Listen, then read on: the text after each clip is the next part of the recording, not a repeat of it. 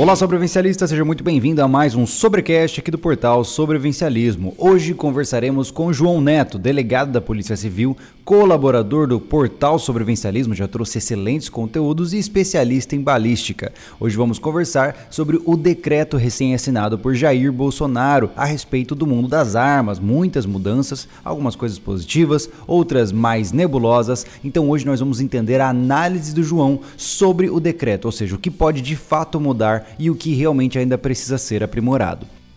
Antes da gente começar, devo enfatizar que nós teremos uma pequena mudança no nosso podcast, visto que agora nós estamos estruturando uma forma de aumentar a frequência de postagens, ou seja, nós não vamos exigir que o nosso entrevistado esteja presencialmente aqui conosco. Isso de certa forma aumenta a frequência, porque eu posso fazer as conversas via internet, mas por outro lado você vai sentir uma pequena queda de qualidade no áudio do entrevistado. Afinal, estaremos conversando e gravando todo o áudio via internet. Mas quando o conteúdo é bom, eu sei que isso é só um pequeno detalhe e nós vamos conseguir superar essa situação em busca de trazer mais conteúdo semanal para você, beleza?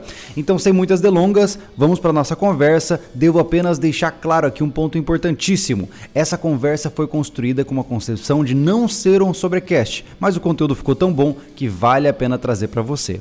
Antes de começar, você sabe, né? Temos que agradecer aos nossos apoiadores aqui do sobrevivencialismo. Vamos começar inclusive pela Invictus, a marca de equipamentos táticos e aventuras que está presente no Brasil, tem equipamentos muito bons. Temos também a Rota Extrema e a Tabel, que são duas lojas na região sudeste que são excelentes na área de equipamentos de aventura e equipamentos táticos, e a Spot, que é uma empresa que oferece dispositivos de localização via satélite para que você possa usá-los em áreas áreas remotas e ainda assim estar seguro em situações de inesperadas onde você precisa de um resgate, por exemplo. Então, eu vou colocar o link dos nossos apoiadores aqui embaixo para você conferir. E agora sim, vamos para o nosso papo.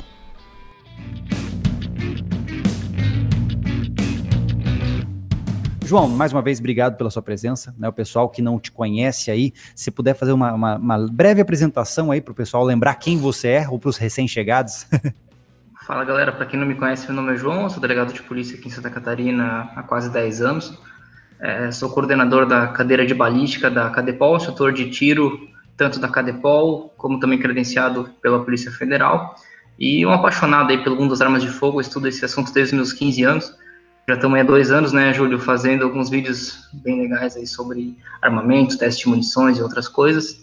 Então, estamos juntos para tentar acrescentar algumas coisas. Muitos vídeos já foram colocados no ar por pessoas muito capacitadas, que entendem bastante do assunto, mas eu também já vi algumas coisas no YouTube, eu estava pesquisando ontem, eu vi algumas coisas que são, são meio. não são bem assim, digamos assim. Umas coisas meio erradas que colocaram no, no YouTube, eu acho, acho legal que a gente possa é, contribuir para tirar essas dúvidas da, da, população em geral aí que está muito afoita, muito né, afobada por essa liberação do nosso presidente Jair Bolsonaro. Vale enfatizar que você é formado em direito, né, João?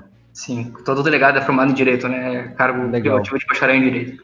Bacana. Então é importante entender que você tem a propriedade técnica e a prática para falar sobre esse assunto, né? Inclusive, devo enfatizar, cara, tanta gente me perguntando o tempo todo, então eu vou colocar aqui agora, já no começo. João, teu livro, cara, como é que tá o seu livro? Vai rodar, não vai rodar? Como é que tá? Senhores, até peço desculpas a vocês que estão aguardando aí, porque já faz um bom tempo que eu falo sobre o livro mas é que realmente dá mais trabalho do que eu esperava que ia dar. É uma coisa muito complexa, não depende só de mim, né? A gente está contando com a participação aí do Dr. Sérgio Manilha, lá do Tigre, do, do, Paraná, que é uma referência nacional aí na parte de balística terminal. A, a, a questão da balística forense foi feita pela perita Sidney Mansari, Mansanari aqui de, Santa Catarina, também ficou bem legal a parte dela. A, a, a boa notícia é que Tá acabando, tá acabando. O livro agora tá batendo 130 páginas em formato A4. Se for colocar naquele formato de livro, aí vai, tá, vai dar bem mais que isso, deve estar em torno de 200 páginas, algo assim. Então, estou bem feliz com o resultado, tá ficando bem legal. Eu passei para algumas pessoas leigas no assunto, para que eles pudessem ver se está numa linguagem acessível, para que quem não entende nada de arma consiga compreender o que está escrito. Mandei até para minha mãe, tem 66 anos, alguns capítulos sobre balística, calibres, enfim, ela falou que tá, tá tranquilo, dá para entender tudo certo, não tem dúvidas. É, foi uma preocupação bastante forte do livro não ser tão técnico que a pessoa que não conhece nada não consiga entender. é um, é um meio termo, assim, entre um livro voltado para perícia, que é só muito técnico, que uma pessoa leiga não entenda, mas também trazendo uma carga de conhecimento científico que a gente vem lutando aí, o Júlio é um, é um parceiro nesse, nessa guerra, para tentar trazer um pouco de, de, técnica, um pouco de conhecimento científico a um, a um setor que é tão é, permeado aí por é, erros do senso comum, digamos assim. É isso aí. Nada mais justo do que a gente tentar trazer um pouco de luz nesse mundo de escuridão. nesse mundo tático. Só Júlio, que eu preciso fazer é, uhum. um agradecimento ao, ao, João Bosco Silvino Júnior, que é perito lá da Polícia Civil de Minas Gerais. Um grande abraço a ele. Ele tem um livro sobre balística aplicada aos locais de crime, que é excelente. Para mim, um dos melhores livros hoje que tem em português. E ele está fazendo a revisão do meu livro, está contribuindo aí muito para que a gente consiga finalizar esse projeto. Uhum. Eu espero, sinceramente, que até o mês de junho o livro seja finalizado. E aí vamos lutar aí para achar a editora para publicar. E se tudo der certo aí, segundo semestre está na mão da galera. Conta aí com todo mundo para para que contribua com a obra, pode criticar, pode me mandar e-mail e tal, e assim a gente vai contribuindo aqui para o debate de balística em português, que é tão, tão raro, ainda tão incipiente no Brasil. Defasado, né? Muito bom. Cara, legal, pode ter certeza que quando o seu livro de fato sair, a gente vai avisar aqui também nos nossos meios, né? Fiquem atentos a isso. Uh, e agora vamos entrar no nosso papo. Vamos entrar nesse papo aí, temos aí 609 pessoas acompanhando aqui ao vivo conosco. Então, eu queria entender, João, uh, a gente teve uma mudança muito grande nas perspectivas relacionadas a liberdades individuais na área de defesa uh, com armas de fogo no Brasil, pelo menos no começo, né? Uh, e aí houve uma série de desapontamentos e situações. Tivemos um primeiro decreto que ficou muito aquém das, das expectativas que as pessoas esperavam. Nós fizemos um vídeo aqui no sobrevivencialismo, inclusive criticando duramente esse primeiro decreto. E agora surgiu um novo decreto, né? Uh, a princípio, o que, que esse decreto traz para gente? Você, se você quiser ir desmembrando isso para a gente ir conversando com calma, que quais são os pontos que a gente tem que se atentar a esse decreto? O que, que ele mudou? É possível agora tirar porte? Não é possível? Como funciona isso? Vamos por partes, né, Júlio? Vamos por partes, porque é um negócio bastante complexo que está gerando uh, talvez um frenesi demasiado na, na, população, e eu entendo, até porque era muito esperado esse decreto. Muita expectativa, né? Muita expectativa. Então, vamos por partes.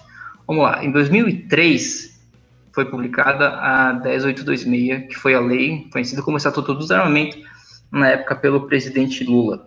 Tranquilo? Uhum. Beleza. Essa lei tem os crimes de porte legal de arma, posse legal de arma, toda aquela coisa que a gente conhece. Só que essa lei ela é regulamentada por decretos. Em nenhuma parte da lei está escrito o que é uma arma de fogo, o que é uma munição de uso permitido, o que é um acessório, entendeu? Certo. Isso é feito através dos decretos. Até uhum. desde 2004, essa a 10826 ela foi regulamentada pelo decreto 5123 de 2004 que é propriamente o regulamento da lei, mas, ao mesmo tempo, a gente tem que se, tinha que se socorrer ao chamado R105, que é o decreto 3665 de 2000, que lá no decreto 3665 de 2000, que dizia que, é, por exemplo, o, o 9 minutos parabellum era de uso restrito por causa da energia na boca do cano. É lá no 3665 que diz o que é um acessório, é lá o que diz o que é munição. Então, o são... verdadeiro limitador seria o R105. O 3665. É, tá. é lá que tinha essa, essa linha de corte de joules para ser permitido o restrito, que era uma linha bastante, bastante baixa, de 407 joules, salvo engano, que separava o que era permitido o restrito para armas curtas, que é uma, um limite realmente bastante baixo, e isso vigorou por muito tempo. Por muito uhum. tempo. Tranquilo? Uhum. Beleza. É, o decreto do presidente Jair Bolsonaro, que inclusive é digno de aplausos, porque ele foi eleito muito com base na, na no, nos aficionados pelo tiro, estavam esperando isso dele, né? Toda a uhum. comunidade do tiro, que é gigante no Brasil, votou nele esperando isso. Sim. Então, em janeiro, ele publicou aquele decreto que, no meu, no meu entender, foi muito aquém do esperado. Eu até tinha escrito um parágrafo no meu livro sobre esse decreto, falando que ele era acovardado. Foi um decreto uhum. acovardado. Né? Não era nada do que a gente esperava. E a pressão a pressão popular e do, do segmento especializado foi tão grande que o presidente Jair Bolsonaro acabou publicando esse decreto da semana passada, que realmente era o que a gente esperava. Certo. Era o que a gente esperava. Só que ele mesclou as duas coisas. Ele é um pouco R105 e ele é um pouco decreto regulamentador da lei. Uhum. Entendeu? porque lá certo. tem conceitos do que é permitido e restrito, entendeu? Que era do S5, e ao mesmo tempo tem regras de porte de arma, enfim coisas que era estava no segundo 2, 3. É, interessante fazer uma observação aqui que, pelo menos para pelo menos para mim, né, que sou bastante leigo nessa parte de leis e tudo mais, é, cara, parece uma coisa que emenda a outra, que aí bota um band-aid ali, puxa de um lado para cá. Não existe um arquivo que, que, uniformiza tudo isso, né? Parecem que são vários anexos que vão sendo montuados com o tempo. Por isso que muitas vezes a gente se perde e não entende exatamente o que está acontecendo, né? É então, é em essência. É bem confuso. Então, em essência, esse novo decreto que foi assinado, ele vem para fazer um remendo no R105, que era o que descrevia ali as limitações, e também legisla sobre a parte de porte de armas e posse. É isso, ele virou um meio-meio, é isso. Mais ou menos, mais ou menos. O problema é, né, já, já comentei contigo, que tem o decreto do presidente Temer, que está no que a gente chama de vacácio legis, que é o tempo em que a lei está, na verdade, o decreto, o decreto está publicado, mas ele não vale ainda, ele não está em vigência, por uh, uma prorrogação de prazo, que inclusive foi feito pelo próprio presidente Jair Bolsonaro. Ele deve entrar em vigor agora no mês de junho, no final do mês de junho, que em tese seria o novo R105. Tranquilo? Certo. E vale enfatizar que você até me abordou com esse, essa preocupação, né? Uhum. Uh, que o decreto atual não é nem que se trata dele ser inconstitucional, de quererem derrubar ele. O fato é que ele foi aprovado, só que tem esse decreto assinado que está entre aspas aí no modo de espera, ainda está dentro do forno, Isso. que se for aprovado, né, depois desse período aí que vacatio legis, acho que é o nome disso, vacatio né? Legis, né? Vacatio legis, isso. Ele sobrepõe o decreto recém-assinado e logo a gente volta para o estado anterior, é isso? É mais ou menos. O problema é que vai dar margem para muita interpretação, porque Nossa o decreto senhora. do presidente Bolsonaro, que é o 9785, ele tem um dispositivo que diz, eh, grosseiramente falando, que esse decreto 9785 é o novo S105 no respeito a armas de fogo. Tá, tranquilo? Tá. Só que ele não fala, por exemplo, de munições e acessórios. E o novo decreto não tem definição de acessório. Uhum. Entendeu? Então vai ficar, vai ficar aquele meio termo. Então, em tese, em tese, o conceito de acessório, que hoje ainda vai estar tá valendo o do 3665 de 2000, uhum. vai ser o, o, conceito do novo R105 que vai entrar em vigor em junho.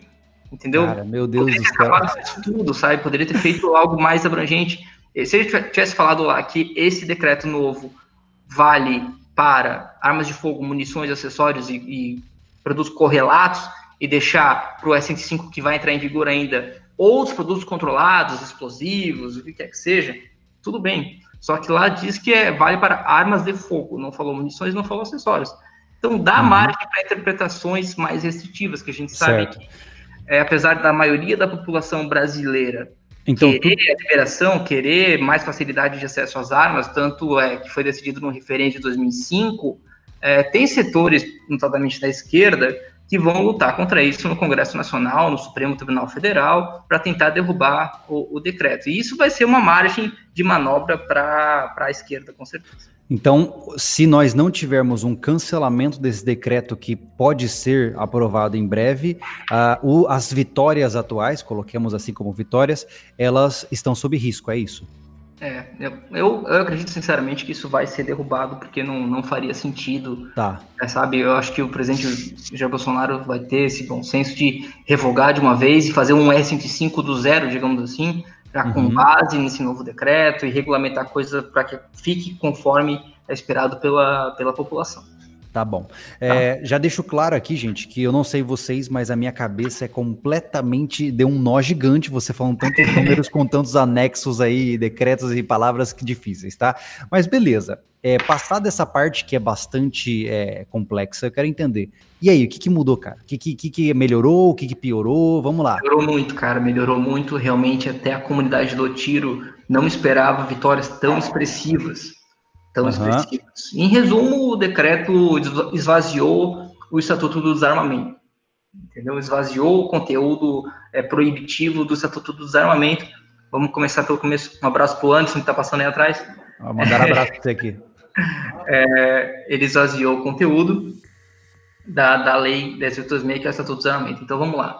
O limite para as armas curtas, do que é considerado permitido e restrito, o que é uma bobagem, inclusive eu tinha umas 10 páginas do livro já escritas só xingando esse, essa palhaçada de calibre permitido e restrito, que isso é coisa uhum. do Brasil, que nem jabuticaba, que palhaçada é essa, sabe? Como calibre que mata mais, calibre que mata menos. Isso é uma, uma idiotice que vem desde lá de Getúlio Vargas para controlar o acesso da população. Enfim, isso é um outro papo mais filosófico. Mas, enfim, o limite foi ampliado em grande monta para 1.620 joules, o que é muita coisa. essa métrica, essa, desculpa te interromper, mas essa métrica é ideal para você? Não, isso é uma grande bobagem. Na verdade, é que não acharam um outro critério, até posso tentar é, ter uma ideia de um outro, um outro limite que seja mais razoável, mas por que, que não funciona? Porque olha só, ele fala que ah, será restrito o que tiver mais de 1.620 joules na boca do cano. Beleza, tranquilo. Vamos analisar isso com mais calma. A velocidade do projétil e a massa do projétil vão decidir, vão definir a energia cinética através daquela fórmula de massa vezes velocidade ao quadrado sobre 2. Tranquilo? Certo. A velocidade do projétil, ela varia muito, Júlio. Eu vou medir a velocidade do projétil disparado por uma arma através de um aparelho chamado cronógrafo, você já deve ter visto. Correto. Tranquilo? E como é que é feito em campeonato, por exemplo? Você dá três, três tiros e você faz uma média entre os três tiros. Por quê? Cada tiro sai uma velocidade diferente. Você tem, uma, tem uma, varia... uma janela ali, né? Claro, e varia bastante até. Munições que não são feitas com controle de qualidade muito, é, muito forte, elas variam bastante. Outra coisa, uhum. é, a, em que altitude que tem que ser feito esse disparo? Isso vai alterar a velocidade do tiro. Caraca, que loucura. E Qual não só isso, mas... Qual a temperatura do ar? Qual a umidade do ar? Entendi. Cano? E cada tipo de munição também vai trazer, por exemplo, uma munição mais P, uh, uma munição. É, mas ele não pode, porque ele fala que é munição comum. Ah, que tem na munição comum. Mas, mas o que, que é, uma munição comum? Que é uma munição comum? Há um tempo atrás, até um tempo atrás, a CBC, por exemplo, colocava na caixa do SS-109, que é um, um, tipo de munição que não é a comum dos, dos 545, uhum. estava lá, SS-109, munição comum. Aquilo não é munição comum desse calibre, munição comum é M93, para quem conhece. Entendeu? Certo, O que é munição comum? Não sei. Então, fica meio dúbia essa interpretação, porque você não sabe. Por exemplo, eu posso muito bem pegar, vamos, vamos é, aloprar aqui, sei lá, eu quero pegar um 454 Kazoo, uh, ou, ou até mesmo pegar algo que está limítrofe ali naquele limite de joules e comprar uma munição mais forte, uma munição com mais propelante, com mais, enfim, eu posso acabar é, confundindo esse, essa limiar aí de joules, é isso, né? É, vai virar bagunça, assim, não é um critério bom porque vira bagunça. Quer, quer ver uma coisa? Tem calibres que são limítrofes desse limite de. Limítrofes desse limite ficou, ficou bom. Eles são quase na linha de corte, digamos assim. Certo. Por exemplo, o Sinswim 45. Tranquilo? Tá ele, ele sofre grande interferência com o tamanho do cano, porque ele tem que queimar todo o propelente para conseguir acelerar bastante aquele projétil. Então, para você ter uma ideia, é, se você olhar no site da CBC, ele vai falar que a munição comum do 5,5 vai te dar 1.760 joules, algo assim. Tá. Ou seja, seria calibre restrito. Uhum. Tá certo? Eu olhei no site da CBC, tá lá 1.700 e tantos joules. É, só que tem a, aquele asterisco, aquela nota de rodapé na ah, energia. Está lá, provete, tamanho do provete, 50,3 centímetros. 50 ponto alguma coisa, acho que 50,3 centímetros. Ou seja, aquele projétil que foi medido essa velocidade foi disparada num provete que não é uma arma de fogo, é alguém de laboratório que dispara. Provete é tipo uma, uma, um equipamento para medir a velocidade do projétil. não é uma arma de fogo, assim, não é portátil, nada. É um equipamento que fica lá parado, bota a munição e dispara. Só que ele tem meio metro de cano. Caraca. Já viu um fuzil com meio metro de cano? É. Sabe? Isso é impraticável. Se você colocar a munição numa arma real, por exemplo, de 10 polegadas e meia, 11 polegadas e meia de cano, no 5,5 por 45, ela vai ser de uso permitido. Que loucura. E outra, se eu, pegar, eu, se eu pegar um cano menor, eu ainda tenho menor uh, joules ainda, é isso? Exato. Quanto menor o cano, menos joules ele vai ter, via de regra. É, isso, só para exemplificar, eu sei que é, as questões técnicas são mais completas, entra naquela questão. Eu posso pegar o que hoje é considerado é, limítrofe ali, o 454 Kazoo, que é proibido. Se eu pegar um 454 Kazoo de duas polegadas, pode ser que ele tenha uma saída na boca do cano que esteja dentro do limite permitido. Pode, pode. Que loucura. Então, olha, só, olha, só, como esse critério é, é ruim, Júlio. É, pega armas no 5545, tá claro? Tá eu posso chegar no limite, falando de modo abstrato, vamos supor que um cano de, é, vamos chutar, tá? De 16 uhum. polegadas tenha 1.600 joules. Certo. E um cano de 18 polegadas tenha 1.630 joules. Ou seja, uhum. a mesma arma com duas polegadas mais de cano, uma vai ser permitido, outra vai ser restrita. Isso não faz sentido. Entendi. Ou, ou a plataforma é permitida, ou a plataforma é restrita. Então ficou naquela situação. Fizemos o melhor que pudemos, dado o cenário, mas não é o ideal. É isso. A limitação por joules é insuficiente, mas é muito melhor do que o que nós tínhamos. É, com certeza. E outra coisa, em que ponto do decreto que ele fala que esse teste, para dizer se é permitido ou restrito, tem que ser com munição da CBC? E se eu fizer com munição comum da Hamilton? E se eu fizer com munição comum da Federal, nos Estados Unidos? Sabe, da Black Hills? Eles colocam no decreto a munição comum como uma oferecida somente pela CBC? Não. Tá lá, munição comum. Não fala que é da CBC. E é Entendi. é claro, cada, cada fabricante tem as suas peculiaridades e vai alterar, entendeu? Certo. Então certo. hoje, hoje se vão perguntar para mim, 555 é, é permitido ou restrito? Não sei, porque vai depender da plataforma que ele vai ser disparado. Em tá. tese, em tese, em tese, em tese, um T4 semiautomático com um cano de 14 polegadas, ele vai ser de uso permitido, tranquilo? Certo. Agora vai ver, vai, ter, vai depender de como o Exército e a Polícia Federal vão regulamentar esse decreto, tá? Muito, pouca coisa do decreto é auto-aplicável.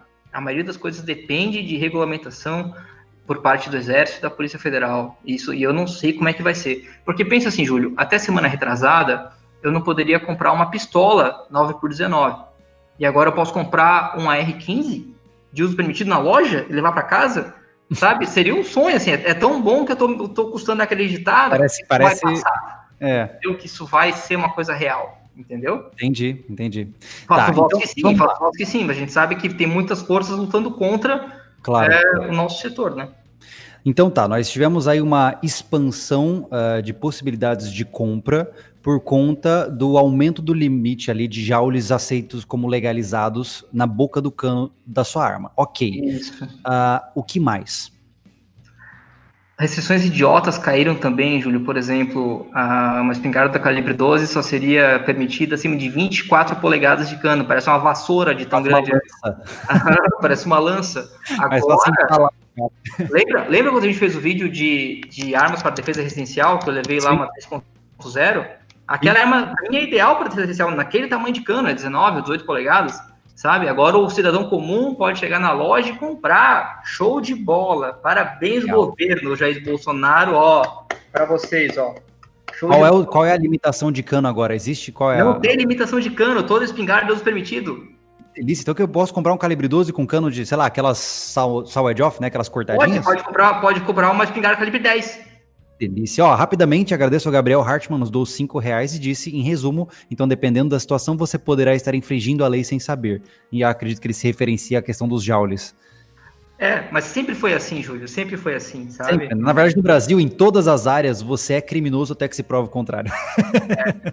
mas voltando então, desculpa aqui, o pessoal que nos apoia aqui merece uma Não, atenção manda, especial. Manda um abraço para todo mundo que está é, assistindo. É, inclusive, para os que estão perguntando aqui, pessoal, lembre-se que mais à frente na conversa a gente vai abrir espaço para perguntas e aí vocês mandam bala, beleza? Aproveitem a presença do João aí. Hoje ele está de folga, a gente tentou marcar essa conversa duas vezes, mas o cara não para de trabalhar. Muito por isso, realmente foi compromissos profissionais que me impediram. Sem problema, vamos lá. Então, maravilha. Estou muito feliz com o que você me disse, porque eu sempre quis ter uma Hamiltonzinha curtinha para deixar do lado da minha cama. Então quer dizer que agora eu posso, é isso? Pode, pode, pode. Tá, isso pode. Legal. Tá? Que mais? É, realmente foi uma vitória muito grande. Assim, as pessoas não, não entenderam a, a dimensão do que foi feito sabe? Uhum. Pouca gente tem vivência de tiro e de legislação suficiente para entender quão magnânimo foi esse decreto. Por exemplo, uma coisa que eu nunca concordei, eu, eu, eu faço treinamento para as guardas municipais junto com a, com a Cadepol, né? Geralmente é, eu vou para Chapecó, vou para outras cidades para dar aula para as guardas municipais, realmente grandes amigos, grandes operadores nas guardas municipais, um abraço para todos.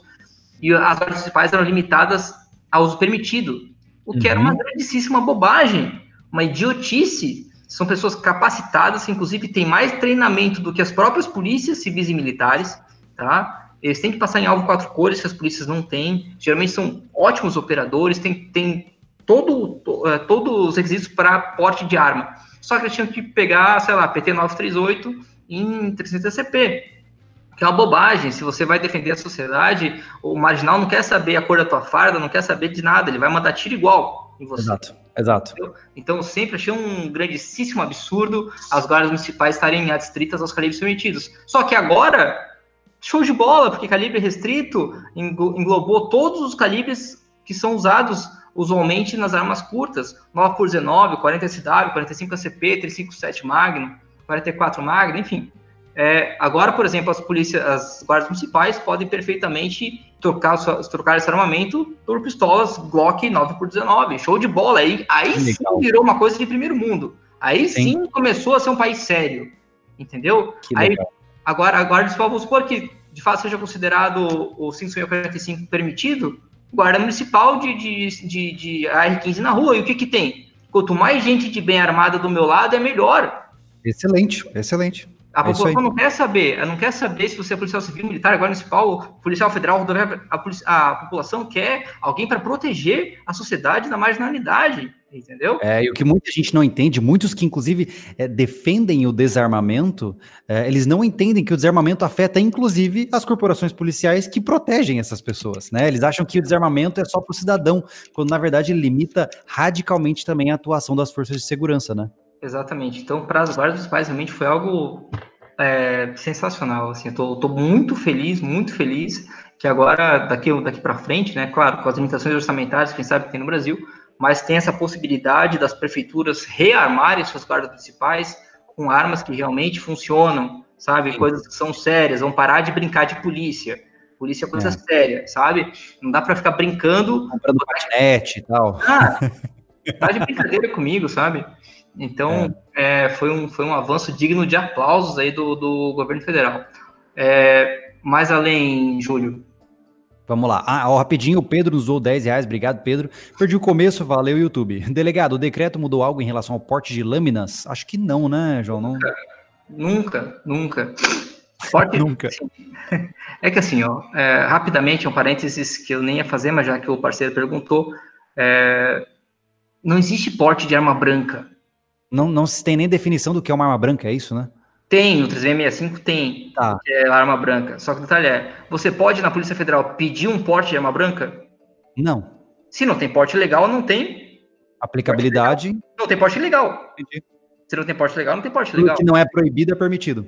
Por cidadão, sim. E o STJ veio com algumas decisões que eu acho absurdas. Ah, que tem que analisar o contexto. Ah, se o cidadão está entrando no estádio de futebol com uma faca, blá, o direito penal Ou seja, não pode discricionário ser total. Não pode ser discricionário, não pode ser subjetivo. Na minha opinião, na verdade, isso está totalmente é, revogado, até porque foi previsto só no artigo 19 da, da Lei de Contravenções Penais, que é uma lei de 41, tranquilo? Porque ele fala uhum. trazer arma consigo fora de casa. Para minha, para minha opinião, para a maioria da, da doutrina, isso foi revogado já pela 9437 de 97, que é a primeira lei de armas, porque era evidente que ele tratava de arma de fogo, entendeu? Legal. Então, uh, depois eu vou pedir para você me passar todos esses detalhes aí, se caso for possível, uh, porque tem muita gente que hoje não tem grana para comprar uma arma de fogo e quer andar com pelo menos uma lâmina para poder utilizar não só para atividades diárias, mas num caso extremo para uma defesa, né?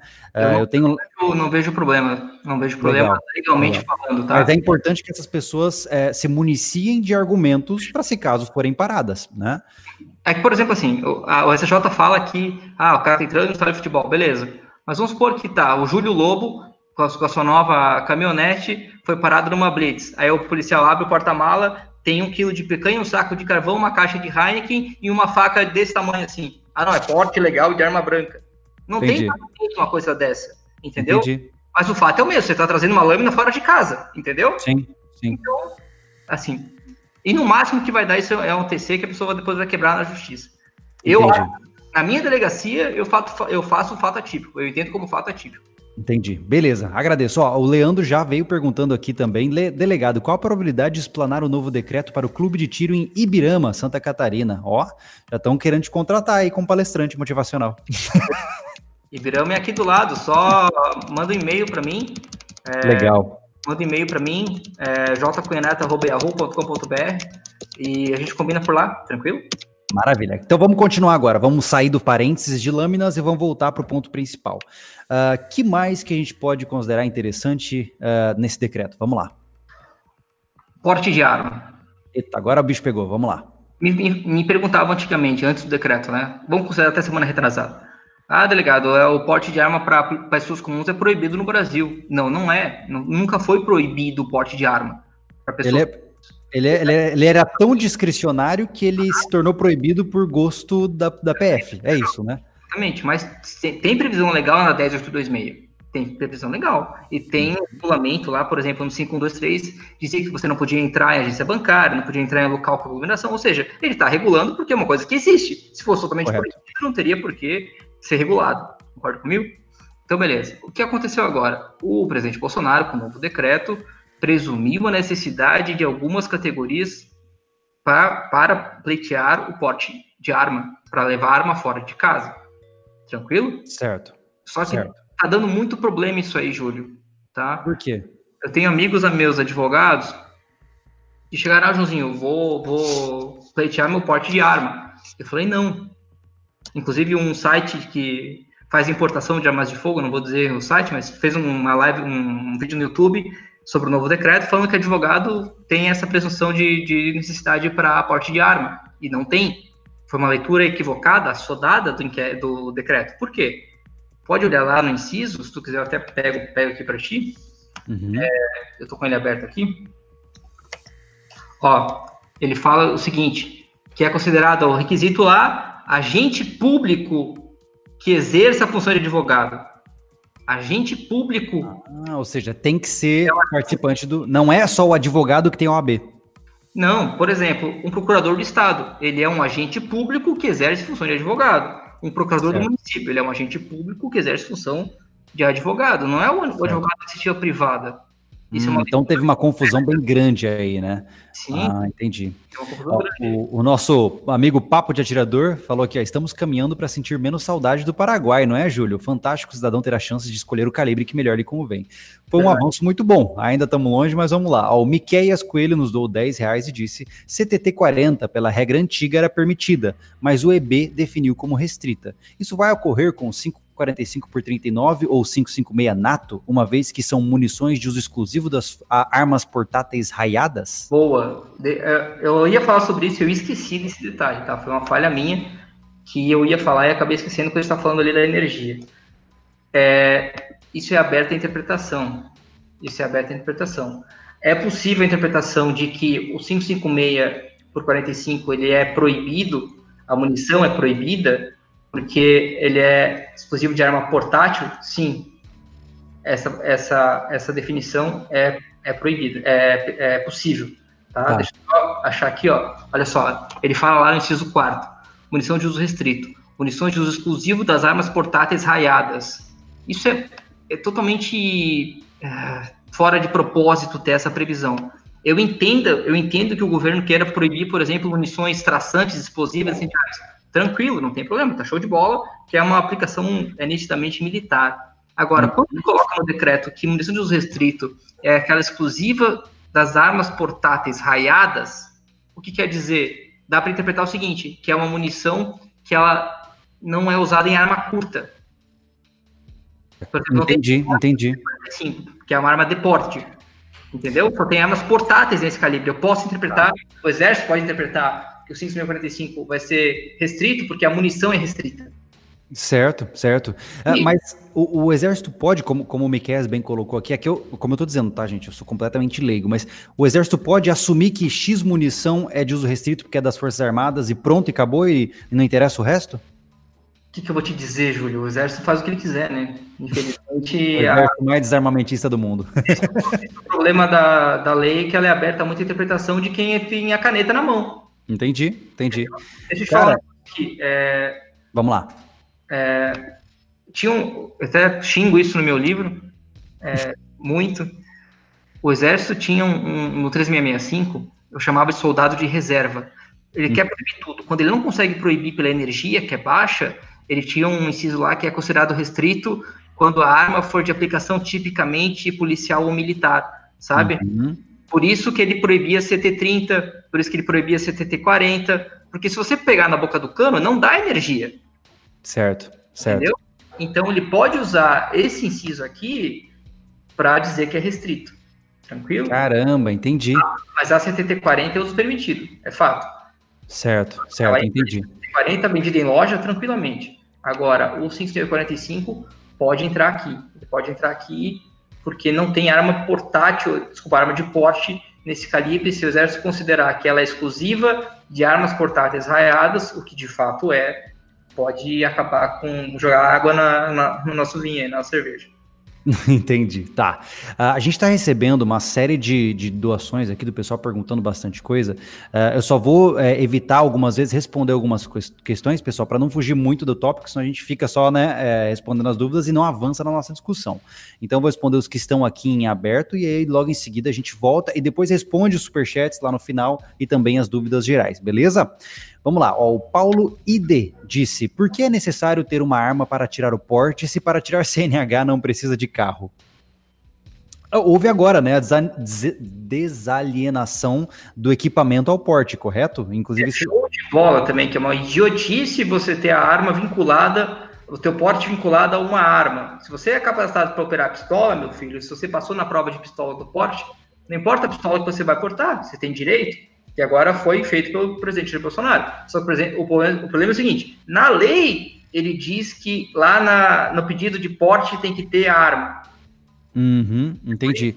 Você tem que ter uma arma já registrada sob seu nome para então exigir o porte, que não necessariamente está associado àquela arma. Exatamente. Entendi. isso vai ter que ser tudo regulado pela Polícia Federal, porque hoje eu só posso pedir o porte se eu vincular uma arma. Eu vou ter que mudar o uhum. sistema da Polícia Federal, enfim, vai ter que alterar muita coisa. Caramba, imagina, o povo deve estar se descabelando. Olha só, o Marcelo Deu Castanhel disse: Delegado, qual é a possibilidade de eu, como bancário, conseguir o porte de arma de fogo? Quer, que vamos entrar nesse critério de classes que foram construídas aí sobre porte e tudo mais, que a gente responde isso também. O que, que você acha? É, bancário não foi previsto, né? Aham. Uhum. Uh, quais são, vamos lá, quais são as classes e, enfim, profissões que ganharam a legitimidade aí para pedir o porte de arma? Bom, primeiro foi feita uma, uma correção de, de uma injustiça histórica, Júlio. Uhum. Começar com, para mim, oficial de justiça. O oficial de justiça faz coisas que a polícia faz desarmado, colocando sua vida em risco. Ele Sim. faz cumprimento de mandados judiciais. Nossa, isso é uma das coisas mais arriscadas, inclusive, né? Pra você ter ideia, Júlio, eu estava no Texas agora no final do ano passado, e eu fui fazer curso de fuzil. Rapidamente, dois... João, só mandar um grande abraço aqui pro Marcelo do Hoje no Mundo Militar, tá nos acompanhando também. É, um abraço, Marcelo, acompanha o seu canal, sou, sou seu fã. É, Desculpa, vamos lá. Eu estava no Texas e daí eu fiz, eu fiz o curso de fuzil lá na Vapor Trail Tactical com dois oficiais de justiça do Texas. Porque lá eles portam fuzil, Glock, eles não chamam a polícia para nada. Quando eu falei que no Brasil o oficial de justiça que pedir ajuda para a PM para cumprir mandado, eles riram na minha cara, sabe? Lá o oficial de justiça chega a atender a ocorrência na, na 911. Caramba. Sabe? Ele tá passando ali e tal, ele vai lá prestar apoio para a polícia. É ele que presta apoio para a polícia, sabe? Então era uma, uma injustiça histórica o oficial de justiça não ter porte de arma. O, o, o, pessoal do, do DEASE, que é o sistema socioeducativo aqui em Santa Catarina, também que tem que lidar com, com assassinos, traficantes e, e, sabe, assaltantes, são menores de idade, mas são assassinos e, e, e ladrões da mesma forma. E a, alguns dos piores marginais que eu já tive o desprazer de, de conhecer são adolescentes, e, esses agentes do, do, do Departamento Socioeducativo não tinham porte de arma. Também foi corrigido isso, sabe? O pessoal da área rural, de gente de clube de tiro, conselheiro tutelar, caminhoneiro. Caramba tranquilo? Funcionários de empresa de segurança privada, transporte de valores. E, pra, e, e essas pessoas todas aí que estão listadas no decreto, uh, como de fato elas podem adquirir esse porte? Por exemplo, imaginemos, o meu sogro, inclusive, é caminhoneiro, tá? Uh, ele tem que comprovar de fato que ele trabalha para uma empresa de transporte, para que então ele possa. Eu não sei como funciona isso, inclusive eu recebi recentemente um relato de um cara que uh, foi a uma delegacia para pedir a emissão do porte dele e foi completamente satirizado praticamente, né? Dizendo, inclusive com funcionários dizendo: ah, vai lá pedir o seu porte para o Jair Bolsonaro, aqui a gente não faz isso, assim, bizarro, né? Então eu percebo que foi uma mudança tão drástica, tanto no funcionamento como na interpretação, que meio que virou uma bagunça e até mesmo quem trabalha na área não sabe o que fazer ainda, né?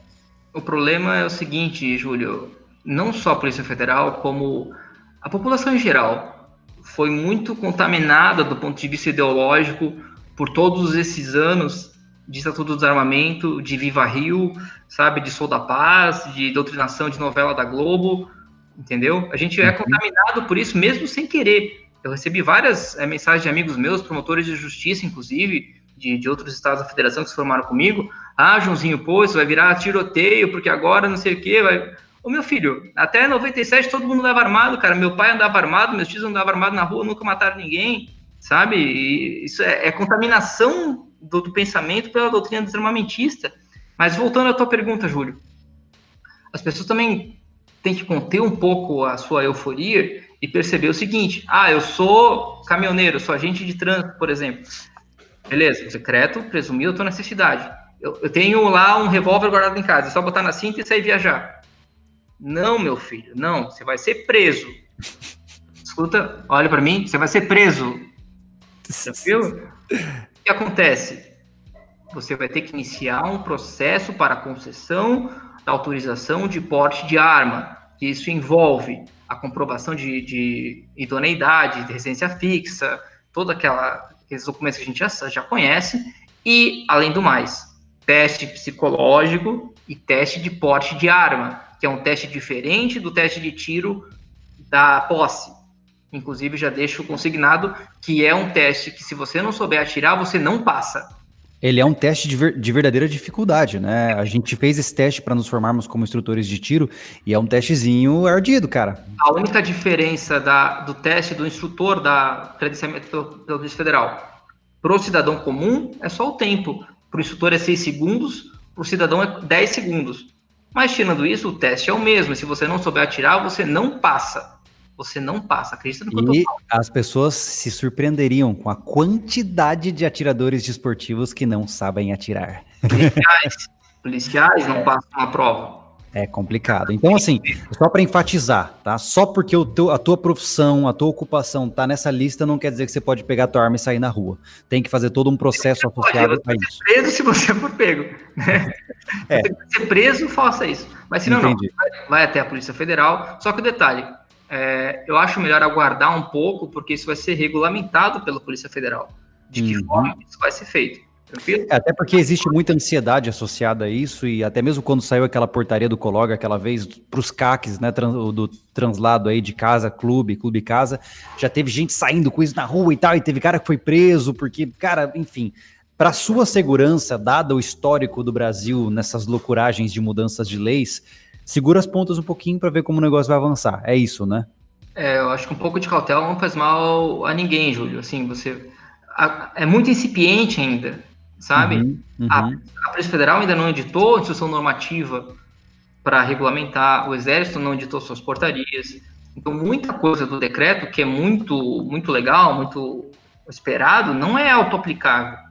Certo, certo. E essa questão do porte vai depender, sim, de uma regulamentação da Polícia Federal, até porque a procura por porte de arma vai aumentar... Vertiginosamente. De uma forma, de uma forma sem precedentes. Eles vão ter uhum. que se adequar a esse tipo de coisa, alocar funcionários, porque vai ser um setor que vai, vai aumentar a demanda, assim, assustadoramente. Entendi. Então ainda vai haver toda uma adaptação operacional dentro dos setores da polícia para atender isso, né? Hoje eles são incapazes de atender isso dentro da sua visão? Com certeza. O, do, jeito que estava restrito já, já demora muito, demora meses, sabe? Então hum. a Polícia Federal e o Exército vão ter que se reinventar aí nesse setor de controle de, de armamento. Entendi. Eu acho para o futuro, né, Júlio, o ideal seria unificar os sistemas, né? Esses dois sistemas só causam problemas, dor de cabeça para os atiradores. Aí tem que autorização de um sistema para migrar para o outro. O decreto até prevê a junção de informações.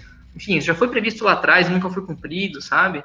É, tem, tem, tem alguns pontos meio, meio obscuros aí do decreto que, que vão, vão demandar um pouco mais de estudo, talvez até de, de revogação para frente. Mas esse porte, vamos lá, vamos, nós falamos aqui sobre as possíveis ocupações que estão dentro da categoria de porte. O CAC também ganhou porte?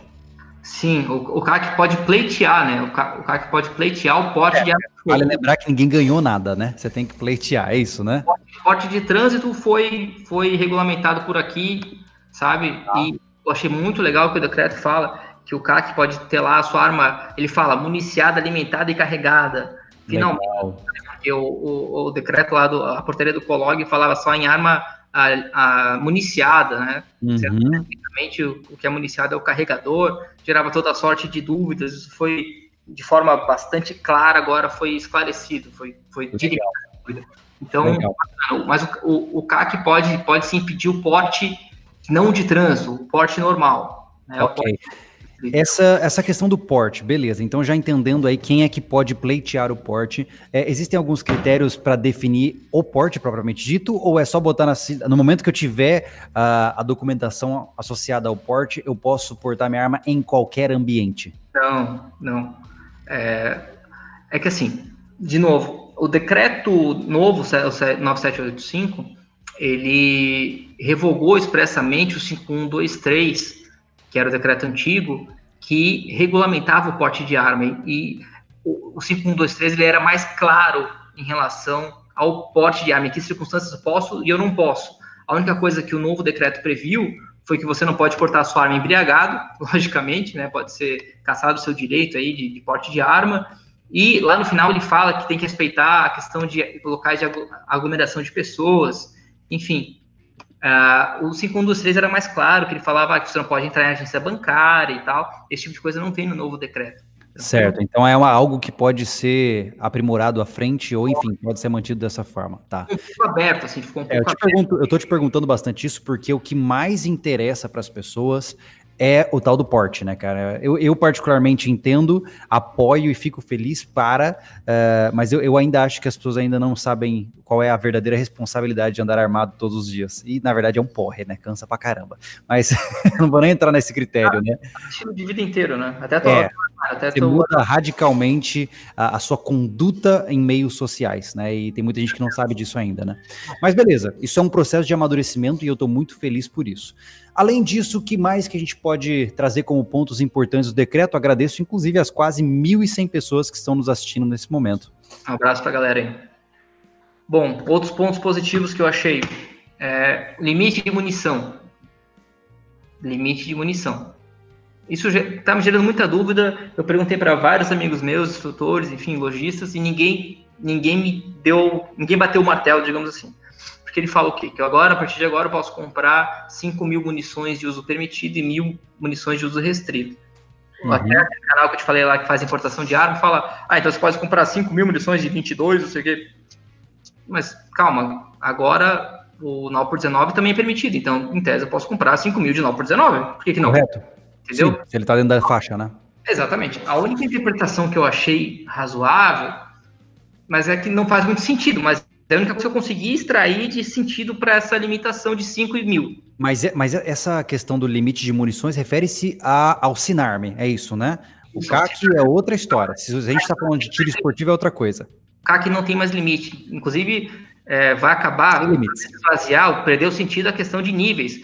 Porque, vamos ser sinceros, certo. Júlio, eu estou no mundo do tiro faz muito tempo e o que eu percebi ultimamente é que tem, sei lá, 80% das pessoas que tiraram CR não são atiradores esportivos.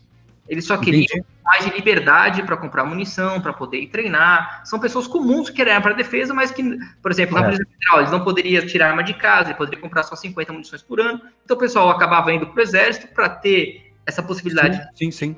de ir para arma e comprar munição. Inclusive, vale enfatizar, João, é, que eu particularmente fui duramente criticado. Eu fiz uma live com, lá no Café com Pólvora, muito legal a live, inclusive. E eu falei, eu, inclusive, agora tô dando entrada no meu CR, cara. Eu não tenho CR ainda, tô dando entrada agora. Por quê? Porque eu não queria mentir para o Estado dizendo que eu sou um, um esportista quando eu só queria uma arma para defender a minha vida. Eu não vou mentir para garantir um direito inalienável meu, que é me proteger, né? Então eu sempre tive essa concepção, né? Eu entendo quem fez. A gente tem que jogar com a regra do jogo, entendeu? Se o jogo é sujo, o jogo é assim, Beleza, tranquilo. Mas não é o ideal, né, Júlio? Não é o ideal. Você, é. é você sabe que você não é editor esportivo. Você não vai competir na vida, você não quer competir. Exato, tanto que agora eu vou dar entrada no CR porque eu quero competir, né? Então agora, de fato, eu sou um atirador esportivo, né? Ah, que hoje não tem mais limite de munição. Vamos falar do Sinarme. Agora, é, eu tenho outro problema que é a guia de tráfego daí da Polícia Federal. Tá. Porque em tese o que está regulando ainda é uma instrução normativa de novembro que fala que você pode ter duas guias de tráfego por ano para ir treinar do Sinarme. Uhum. Porque essa guia de tráfego foi feita com base no decreto 5123 que foi revogado. Uhum. Está no ar, isso tem que ser revisto pela Polícia Federal. Faz sentido eu poder treinar com 50 munições por ano duas vezes por ano, e agora que eu tenho 5 mil eu não poder treinar? não faz sentido nenhum, né? Isso tem que ser revisto pela Polícia Federal e faço votos que a Polícia Federal seja é, bastante justa e, por exemplo, faça um sistema online, que, o, que o, a pessoa vai lá, registra a arma online, pega a guia de tráfego, imprime em casa para poder ir para o stand, sabe? Se a pessoa já tem arma de fogo, ela já passou por todo o processo, já provou que ela é idônea, já provou que não é bandido, já provou que não tem passagem. O que, que custa a Polícia Federal ajudar o cidadão, cara? Entendi, entendi. E essa compra de munições. É... O que eu acabei me perdendo, voltando. A questão de 5 mil e mil. 5 mil permitidas. Vamos supor que quando chegarem nas lojas, comprei lá só lá por 19.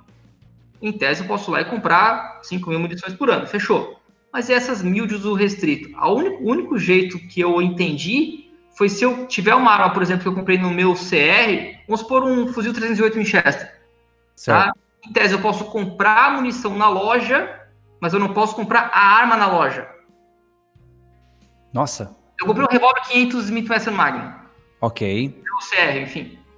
Ou um 454 Cazoo. Vou jogar mais perto da nossa realidade. Tá. Comprei um 454 Cazoo pelo meu CR. Tem lá. Beleza? Ele é uso restrito. Beleza? Uhum. Posso comprar na loja. Pelo, pelo tá. sinal. Mas, se você interpretar esse artigo das munições, o lojista poderia ter essa munição e eu, e eu posso ir lá e comprar com o registro do Sigma mil munições com meu 454 por ano. Entendeu? Que loucura, então. Mas quer dizer então que para eu comprar as munições eu não preciso ter o, o registro da arma no Sinarm, é isso? Não, no Sigma. Ah, entendi. Caramba, que loucura. Outra coisa, máquina de recarga em loja. Show, hein? Muito bom. Como é que ficou essa situação? Posso comprar agora, o lojista pode ter a máquina de recarga, posso comprar insumo de recarga em loja porque antigamente era um parto, tinha que pedir autorização para o exército, aí manda para a CBC, aí a CBC não manda no prazo, aí a, a, a, o insumo vai para o teu clube, aí chega atrasado, aí não chega. Era uma confusão. Você diria que com essa situação nós teremos uh, um menor custo da munição ou você acha que uma coisa não tem correlação com a outra? Eu acho que... Na verdade, antes de, antes de falar isso, uh, ok, mas e quais são as opções de munição que nós teremos no mercado? O decreto hoje traz isso, uh, porque muita gente está, ah, o fim do monopólio, o fim do, né, primeiro que eu nem sei necessariamente, é, eu aprendi que eu não posso falar que não pode, nada é monopólio, porque senão eu posso ser processado, né, então, mas o ponto é, é, existe chance da gente ter outras marcas associadas de munição e tudo mais, para então ter uma disputa de livre mercado que diminua o custo desses equipamentos todos? Existe, existe. É... Ah, Júlia, esse é um negócio muito complexo. O, o, o, decreto ele revogou um artigo de um outro decreto que regula o comércio exterior, que fala que ah, se o produto for considerado estratégico de defesa, a importação de, de produto será restringida ou negada pelo Exército. Era isso que dava, em tese, entre aspas, o, o monopólio, entendeu? Uhum, é, detalhe. Em tese, o lojista pode sim importar munição, entendeu? Tá. Ele pode importar munição, isso vai ser regulado pelo comando do Exército, tá? Isso lá no artigo 43, que autoriza as pessoas jurídicas credenciadas do comando do Exército para comercializar armas, munições e produtos controlados, elas podem importar munição. Ou seja, em tese, daqui a seis meses, um ano, eu posso chegar na loja e eu vou escolher. Ah, eu quero uma Hornady, eu quero uma Black Hills, eu quero uma Federal. Ou Entendi. Que o que vai ser o limitador, de fato, vai ser uh, o livre mercado, né? Se isso vai ficar factível, né, em termos de dinheiro, né? O problema, é exatamente. Eu, eu duvido muito uh, que isso seja liberado para ser livre comércio. Provavelmente isso vai ser sobretaxado de uma tal forma que vai custar, sei lá, três vezes o preço da munição nacional. Provavelmente vai ser isso que vai acontecer. Mas a possibilidade existe, espero que o, o, as coisas caminhem de uma forma que a gente atire de CBC porque a gente quer atirar de CBC. Entendi. Não porque só tem CBC. Exatamente. É, é então... é isso. Detalhe, eu vi, eu vi agora a tabela, uma munição de 9 por 19 custava 9 mil reais o milheiro. Au! Você tá de sacanagem comigo, CBC. Você tá de brincadeira comigo. Você compra um milheiro de munição nos Estados Unidos por 250 dólares, sabe? Você compra por mil reais. É que você quer me cobrar 9 mil reais por uma munição feita aqui. A munição... Além, tá? Vai aqui no Paraguai do lado que o, o, é outra vida. A gente vai soltar um episódio da Expedição Paraguai que nós fizemos recentemente, onde a gente atirou com cara, uma tonelada de calibres, armas históricas, armas exóticas como 458, 300 Magnum e etc. Fuzil? 458 é. Aham. e aí, cara, a gente gastou milão no dia, mas assim, de não querer atirar mais, de cansar de atirar. Você não que é isso? Dos caras falam assim, quer atirar mais? E a gente fala assim, não, não, cara, cansamos. então, essa realidade que muitas vezes as pessoas falam assim, ah, mas é lá nos Estados Unidos. Não, cara, é aqui do lado, né? E, e a pergunta que eu quero te trazer é exatamente essa, né? Nós podemos esperar uma maior acessibilidade ao mundo das armas para o cidadão comum, dada essas mudanças? Sim, porque reautorizou a importação. Há muito tempo já que, por exemplo, nenhuma loja do Brasil vende Glock, porque não podia uhum. importar. Então, do ponto de vista teórico, hipotético, daqui a um ano eu posso chegar numa loja aqui em Santa Catarina, eu olho para a parede, tem lá carabinas das mais variadas marcas, eu olho para a estante de baixo, vai ter uma Glock, uma CZ, uma Sig Sauer, uma HK, uhum. uma FN, sabe? Em certo. tese possível, vai ver, tem que, tem que ver se isso vai ser viável economicamente falando. Sim. Sabe? Eu espero que sim, eu espero que não sobretaxem de uma forma que fique proibitivo. É, porque hoje, até onde eu pude observar, dada a minha experiência mínima no mundo do, das armas brasileiro, uh, hoje você... pelo 38, então não mente para mim. O quê? Eu tiro formado pelo 38. não, mas assim... é, eu vejo da seguinte forma: é legal pra caramba, mas hoje no Brasil, assim, você pode ter praticamente tudo no Brasil, basta ter muito dinheiro, né? Hoje você vê sendo negociados no mercado, até mesmo a R15, você vê a K-47 sendo negociada, mas 50 mil reais. É. 50 mil reais em um fuzilzinho, né? Então, é, assim, é você. É, você pode ter? Pode, mas você tem que ser rico. Então a pergunta é, como eu sempre digo, existe uma diferença muito tênue entre lutar por privilégios e lutar por direitos, né? O privilégio é aquilo que é restrito para uma pequena classe. Então a questão é, o brasileiro convencional, né, o cara que trabalha todo dia ali para pagar as contas, você acha que ele pode sonhar em ter um equipamento para defesa ou ainda vai continuar acho. bastante restritivo? Acho, acho que a tendência é boa, muito melhor do que era até semana passada. Mas a questão tá. é, é, é, o mercado funciona com oferta e procura, né, Júlio? Quanto é que vale uma garrafa d'água no deserto do Saara? Sim, justo, justo. Entendeu? É, como era muito raro, é claro, você, se você quiser cobrar 100 mil reais num fuzil e alguém paga, é claro que você vai cobrar. Justo. Na verdade, não está errado quem oferece, está errado quem paga. Exatamente. Então, tá, assim, e... Vamos voltar, Júlio? Vamos, vamos, desculpa, vamos lá. Vamos voltar. Coisas que eu achei legais. É, a possibilidade dos policiais importarem arma de fogo. Só Legal. que isso vai dar muito pano para manga, porque ele não fala que eu sou que eu posso importar os restritos, não fala que eu posso importar os permitidos. Fala que os policiais podem importar de uma forma regulada pelo comando do exército. Em uhum. tese, uhum. em tese, em tese, eu posso importar um, um 458 Socom full alto? Em tese, sim, porque tese, não tem uma, uma, discriminação do que não pode, né? É, Agora, vamos supor, é, vamos pensar da seguinte forma: eu posso trazer um, um, uma R15 da, da Daniel Defense, por exemplo, é, Posso, em tese posso, posso sim, sabe? Eu achei bem legal. É, só que tem que ver como é que vai ser regulado pelo Exército. Tem que ver de que forma que isso vai ser regulado, porque pode limitar muita coisa. Outra coisa, outra, outro fator, a, policiais agora não tem mais limite de compra de munição. Isso é muito bom, né, cara? Muito bom. Porque não tem mais desculpa para o cara não treinar, né, cara? Exatamente isso. Não tem mais desculpa, meu filho. Não tem mais desculpa. Vai treinar e sabe? Não, não tem mais o que fazer. Vai lá, compra munição, vai treinar e tá tudo certo. Eu vi um, aquele mesmo canal de importação que eu vi o vídeo lá, que fez um, um vídeo sobre a, o decreto, falou ah, que agora a, as armas dos policiais têm, têm validade permanente. Não tem. O que o decreto fala é que as armas das polícias, das instituições têm validade permanente. Tá. Entendeu? Mas beleza, tá tudo certo. Mas pelo menos agora o policial não precisa em teste de CR para importar arma de fogo o que é também uma grande, grande vitória. Se tudo der certo, quero trazer um, umas coisas legais aí. Traga, porque a gente precisa fazer mais vídeos. Mas olha só, rapidinho, deixa eu só é, pontuar uma coisa importante aqui. Para quem está chegando agora, tá, pessoal? Um resumo bem rápido, tá? Uh, tivemos alteração na quantidade de energia das armas permitidas, ok? Uh, ou seja, hoje temos uma, uma, uma, uma, gama muito mais ampla de armas com uma maior energia para a gente comprar. Uh, temos uma alteração no porte. Hoje, algumas classes podem pleitear o porte. Você não tem um porte como um direito adquirido. Você vai ter que passar pelo processo para, de fato, permitir, então, poder andar com a sua arma na rua, tá? Ainda não tem uma definição do que o porte necessariamente tem como limitação ainda, né? Mas isso pode vir a calhar. Tivemos um aumento no número de munições que você pode comprar quando você está falando do registro pela Polícia Federal. Se você é CAC, pode comprar uma tonelada de munição que não tem mais limite, é, certo? E então temos agora a possibilidade de pessoas físicas e também policiais importarem armas diretamente, correto? Pessoas jurídicas, né? As lojas, no caso. Isso, perdão, isso, pessoas, lojas e uh, agentes de segurança pública. Isso, algumas outras classes ali. Isso. Só que você falou da alimentação do porte, Júlio, também lembrando que o porte não pode ser ostensivo, né?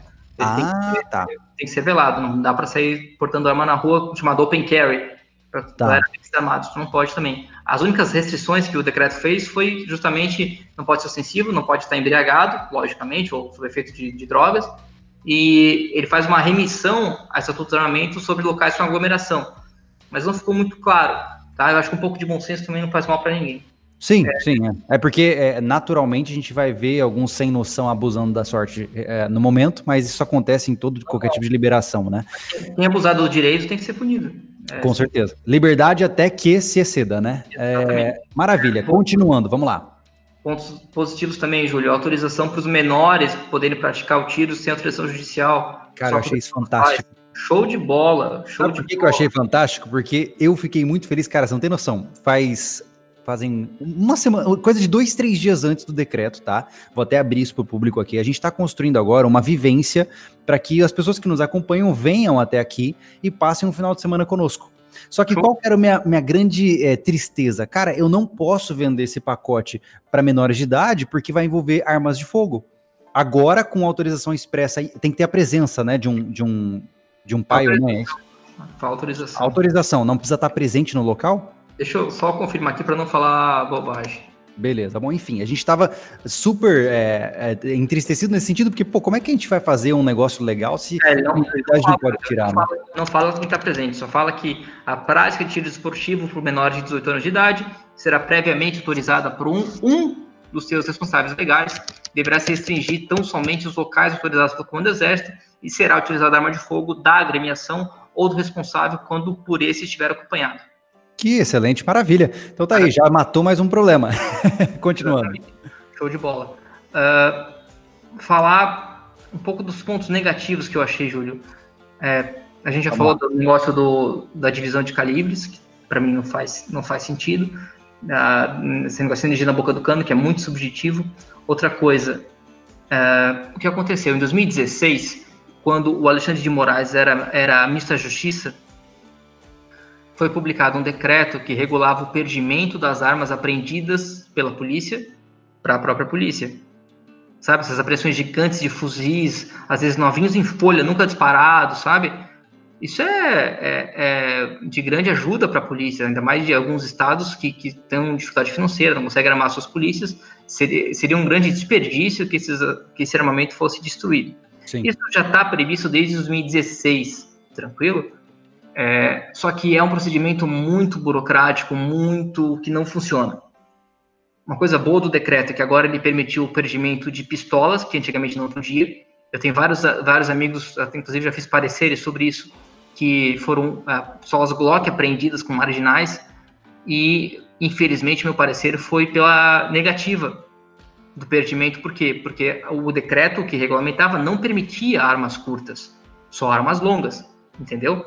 Hoje o decreto, como não falou nada sobre isso, entende-se que está permitido também, ele só fala armas de fogo, entende-se que está permitida o perdimento de, de, armas curtas, beleza? Certo, só que então... poderia ter avançado um pouco para desburocratizar esse procedimento. Entendi.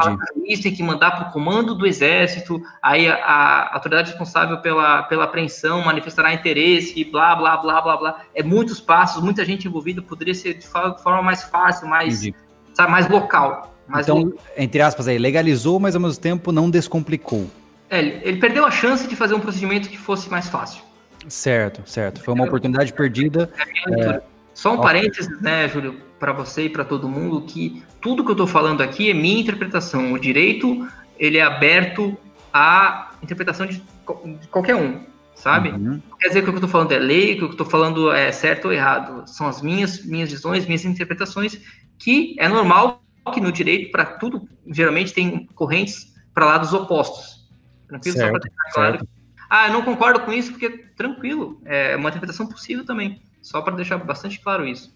Beleza. É, outra coisa que eu não gostei, ele fala que excepcionalmente o policial poderá portar arma particular em serviço. Por que excepcionalmente? O que, que define a, ex a, a, exceção? Sabe, se por exemplo, se o meu estado me dá uma pistola Taurus X, que eu não gosto, não me uhum. adapto, não atiro bem com ela, e eu tenho uma pistola Glock, Sig Sauer, o que quer que seja particular, por que, que excepcionalmente posso estar em serviço? Qual que é o motivo disso? Entendi. É não pra... vejo cabimento, não vejo cabimento. Perdeu não ficou, não, não ficou definido, na verdade, né? Se eu, sei lá, olhei a minha pistola de serviço, ah, ela tá suja, não vou levar ela hoje. Excepcionalmente eu vou usar a minha. Ficou muito aberto, sabe? Ficou muito aberto. Ah. Acho que o decreto perdeu a chance de falar que os policiais podem portar suas armas particulares em serviço, ponto final. Sabe? Uhum, Se eu comprei é porque eu gosto daquela arma, eu atiro bem com ela, eu atiro melhor do que com a minha arma de serviço. Entendeu? E eu sou policial, eu sei o que eu tô fazendo, sabe? Não, não tô brincando de, de, de polícia. É, devo enfatizar aqui, ó, mais uma oportunidade perdida apontada pelo papo de atirador. Senti falta da anistia para permitir que as pessoas consigam registrar as armas não entregues na implementação do Estatuto do Desarmamento. É, você entende que a anistia tem que ser dada por lei, Júlia, por isso. Ah, ok. Então não cabe a um decreto dar a anistia. Não. Tá. Ele tem que ser feito por lei, até porque tá no Estatuto do Desarmamento. Uh, a questão de, de prazo lá foi revogado e revogado por várias, várias, várias leis, mas isso está previsto na lei do desarmamento. Então, a anistia tem que ser dada pelo, por lei mesmo, aí só com o Congresso Nacional. Ok, ok. Quais outros pontos você diria que são é, oportunidades perdidas? Olha, Júlio, do que, do que eu vi, primeiro, de ser mais expresso ali em relação ao 3665, e essa questão ficou no ar do decreto do Temer, que isso vai dar pano para manga ainda. Uhum. É, a questão da guia de tráfego da Polícia Federal tem que ser né, vista de novo. Enfim, é, não tem muitos pontos contrários, porque tem, são pontos obscuros. Certo, incertos, né? Incertos. A questão ali da, da munição de arma portátil ser de uso restrito também não tem motivo aquela frase. Se tivesse deixado só que munição de uso restrito é incendiária, traçante, estaria perfeito, sabe? Uhum. Foi algo é, que... o problema, um problema de algo é, obscuro, né? Algo que não é específico, é que ele dá margem para interpretação equivocada e até maldosa, né? Uhum. Exatamente. Tem dúvidas da galera aí, Júlio? Vamos lá, gente. Vamos abrir agora para perguntas. Temos 1.050 pessoas nos assistindo. Vamos lá, taquem perguntas, aproveitem o João, que ele está aqui agora e é difícil roubar esse homem. Vamos lá. Já vou subir aqui um pouco, olha só. Tem muita gente falando, ah, tem que liberar arma automática. É, mas pagar pelas rajadas é difícil. Vamos lá, olha só. Cara, mas nos Estados Unidos é dessa forma, sabe? Pois é, pois é. é. é eles esquecem que a gente tem que pagar também pela munição, não é só comprar. É, é... eu acho descabido, tá? Eu, eu, como policial, eu tenho acesso à arma automática da, da polícia e ninguém usa arma automática na rua. Você na verdade, em combate mesmo, é muito difícil utilizar arma automática. Ambiente urbano, eu não concordo não concordo. Eu acho que semiautomático está de bom tamanho também. Não, é. não vejo necessidade. Todas as doutrinas que eu conheço até o dado momento não utilizam mais de armas automáticas como é, critério para combate em CQB e etc. Né? E ao fundo a minha filha gritando, mas tá tudo bem. Vamos lá. O mundo de Lívia. Júlio, dono de uma loja, por exemplo, uma informática, pode ter porte? Cheguei agora, não sei se já falaram sobre isso. Um abraço. Pois olha, é, se ele é responsável pelo, pelo, pelo estabelecimento, já é bastante evidente que ele consiga a posse de arma para ter no seu local de trabalho. Agora, no porte, ele não fala, ele fala de lojista de arma, entendeu? Que para quem tem loja de arma. Tá, ok. O Lelo Andres, o decreto do Bolsonaro corre risco de ser derrubado, corre perigo de ser Muito. derrubado pelo STF, STF? Muito. Até porque o STF é composto, na maioria, de ministros indicados nos governos do PT.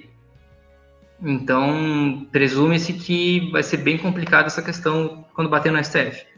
Não teve uma coisa no decreto, me desculpa se eu estou equivocado, é, que o Exército tem 60 dias para fazer qualquer requerimento, caso contrário, ela está automaticamente aprovada? Sim. Isso é excelente também. É, presume-se aprovada o requerimento do cidadão se não for apreciado em 60 dias. Opa, opa, voltei, voltei. Você tá aí? Tô, tô aqui. Maravilha. É, aqui é morar no interior, é isso aí, cara. Hora ou outra a internet cai. Espero que o pessoal tenha ficado conosco. Mas vamos lá então. Vou continuar aqui nas perguntas, tá? Pra gente poder continuar o nosso papo. Ó, o pessoal tá falando que o STF derrubou o Júlio. Pois olha. vamos lá. De nada hoje. A live foi considerada inconstitucional. Vamos lá. Eu sou o CAC. O Rodrigo perguntou: eu posso comprar por conta, conta própria ou o clube que vai comprar? Comprar o quê? Armas, eu imagino, né? Se você é CAC, você pode comprar arma. Isso aí é evidente, nada mudou. Ok, como pessoa física mesmo, né? Importar, inclusive. Maravilha, vamos lá. Uh, continuando, deixa eu dar uma olhada aqui, deixa eu ver, olha só. O Alexandre Rodrigues pergunta: para comprar uma arma na Polícia Federal, eu tenho que esperar sair a normativa da Federal? É, eu acho melhor. Quer dizer, comprar a sua arma você já pode, só que você vai comprar hoje uma pistola 360 CP, sendo que daqui a pouco você vai chegar na loja outros calibres mais, mais uh, adequados, eu esperaria um pouco, tá? esperaria um pouco. Legal. Uh, qual o caminho mais curto para poder ter porte de arma? Perguntou o Vilar Maurício. Entrar na polícia. Ser policial. uh, o Ada pergunta: Júlio, e a questão dos acessórios? Posso comprar Red Dot? É, isso tá, tá entra naquela questão que eu falei do S105, entendeu? Lunetas acima de 6x também não pode.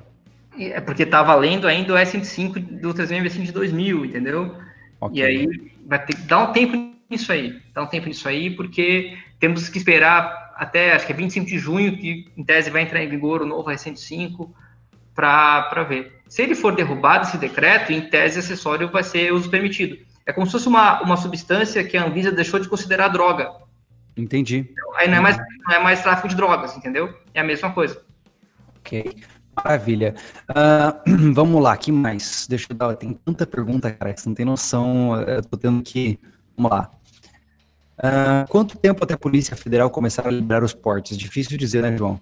Não tem, tem como saber. Acho que a tua internet foi pro pau aí, Júlio. De novo, cara? É, tá bem lento. O Darlan nos doou 5 reais e disse: Boa noite a todos, tenho 22 anos. Nada muda com relação à idade mínima? Alguma ideia de mudança no futuro? Parabéns ao decreto e ao trabalho de vocês.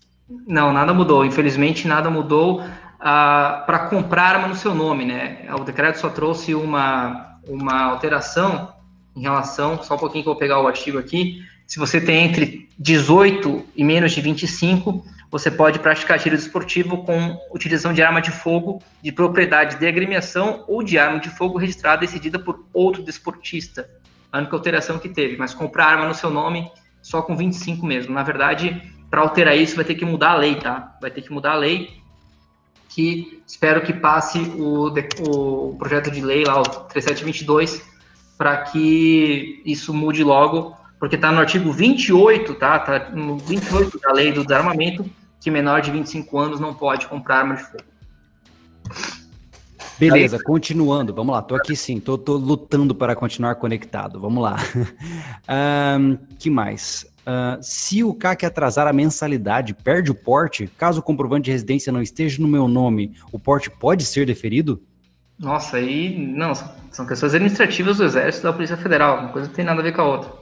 Inclusive, vale enfatizar a todos que aqueles que moram de aluguel, é, é possível sim você com o CR, uh, eh, você pode tirar o CR mesmo morando de aluguel, tá, gente? Como que você vai comprovar a tua residência fixa? Daí é... É, tem uma declaração, tem uma de... eu sei disso porque eu tô passando por isso, né? Vai ser declaratório, enfim.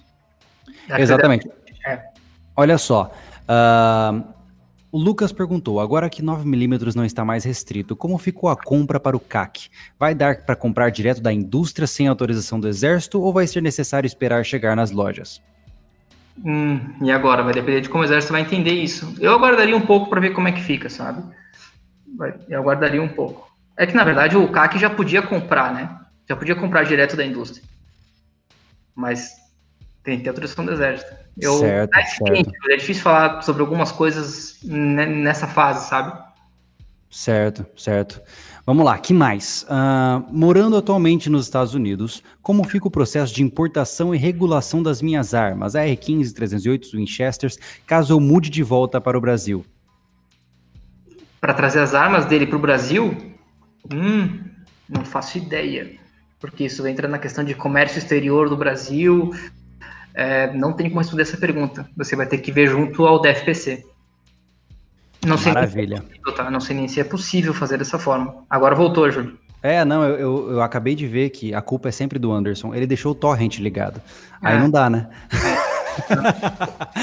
Vamos lá, continuando. Olha só, o Igor Farais. Sou vigilante, posso dar entrada direto no porte ou preciso tirar a posse primeiro?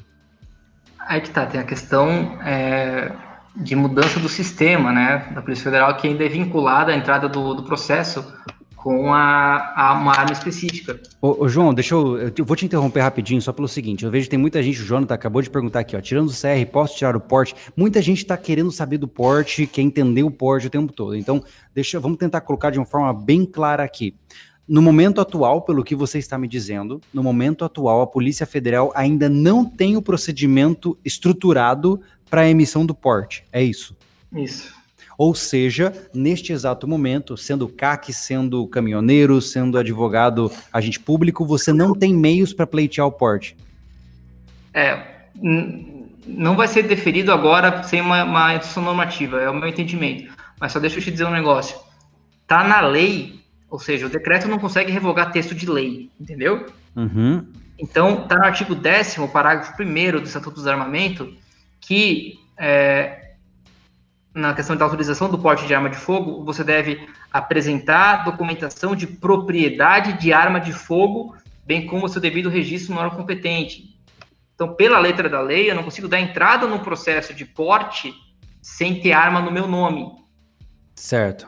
Que certo. Agora, agora não faz mais sentido esse artigo da lei. Só que não é porque ele deixou de ter sentido que ele está revogado, porque para revogar a lei, só outra lei. Uhum, entendi. Qual seria o próximo passo? Ah, inclusive, antes de, dessa pergunta, uh, pelo decreto, o bancário não tem efetiva necessidade presumida, expondo à PF os riscos da profissão. Eu conseguiria comprovar a efetiva necessidade? Perguntou o Marcelo. Essa comprovação de efetiva necessidade, como é que ficou?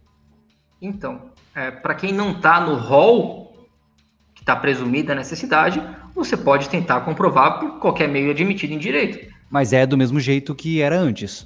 Mas a PF pode dizer que não, que você não tem necessidade. Entendeu? Entendi, entendi. Ok. Provavelmente ela vai fazer. Outras, outra coisa que é uma, uma, um absurdo histórico.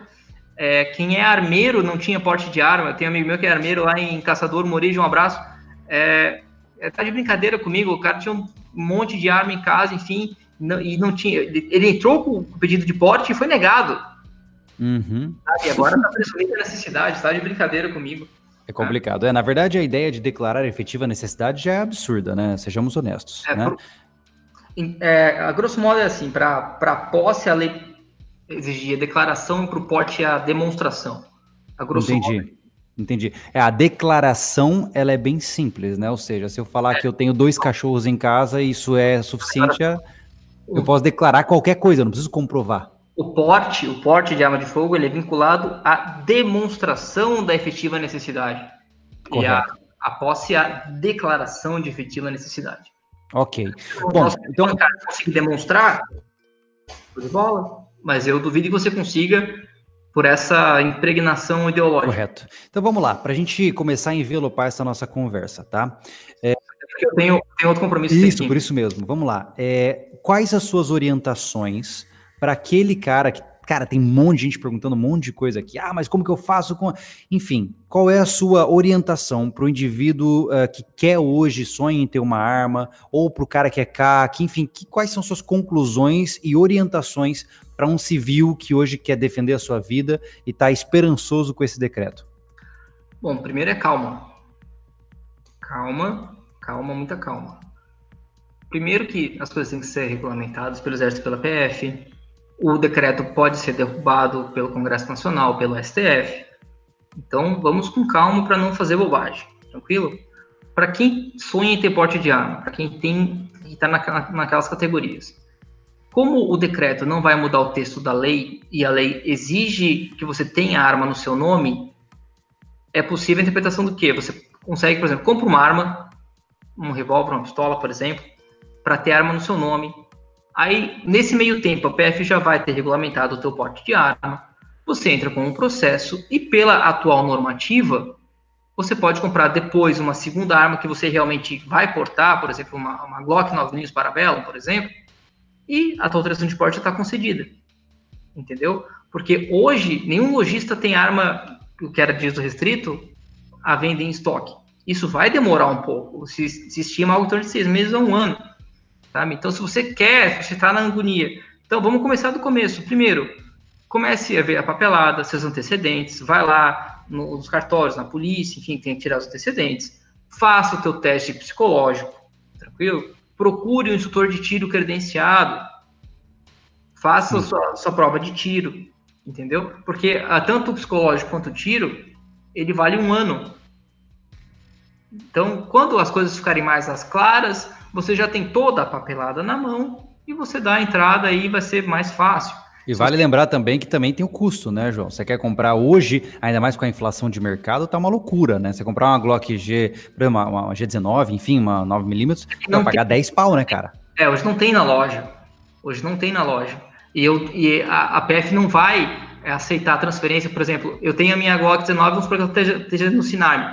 Aí você, uhum. Júlio Lobo, quer comprar a minha Glock. Eu duvido que seja autorizado agora, sem, sem a instrução normativa para regulamentar o decreto. Entendi.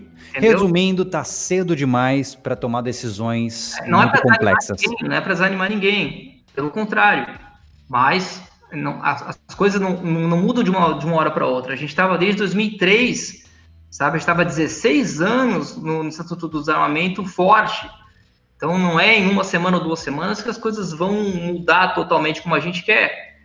Se eu uhum. fosse você, se você ainda não tem arma no seu nome, comece o processo, compre uma arma de fogo já se você quer o porte. Até porque eu tenho o, o, o lema da minha vida que arma de fogo é que nem pista de pouso, né? Nunca é demais.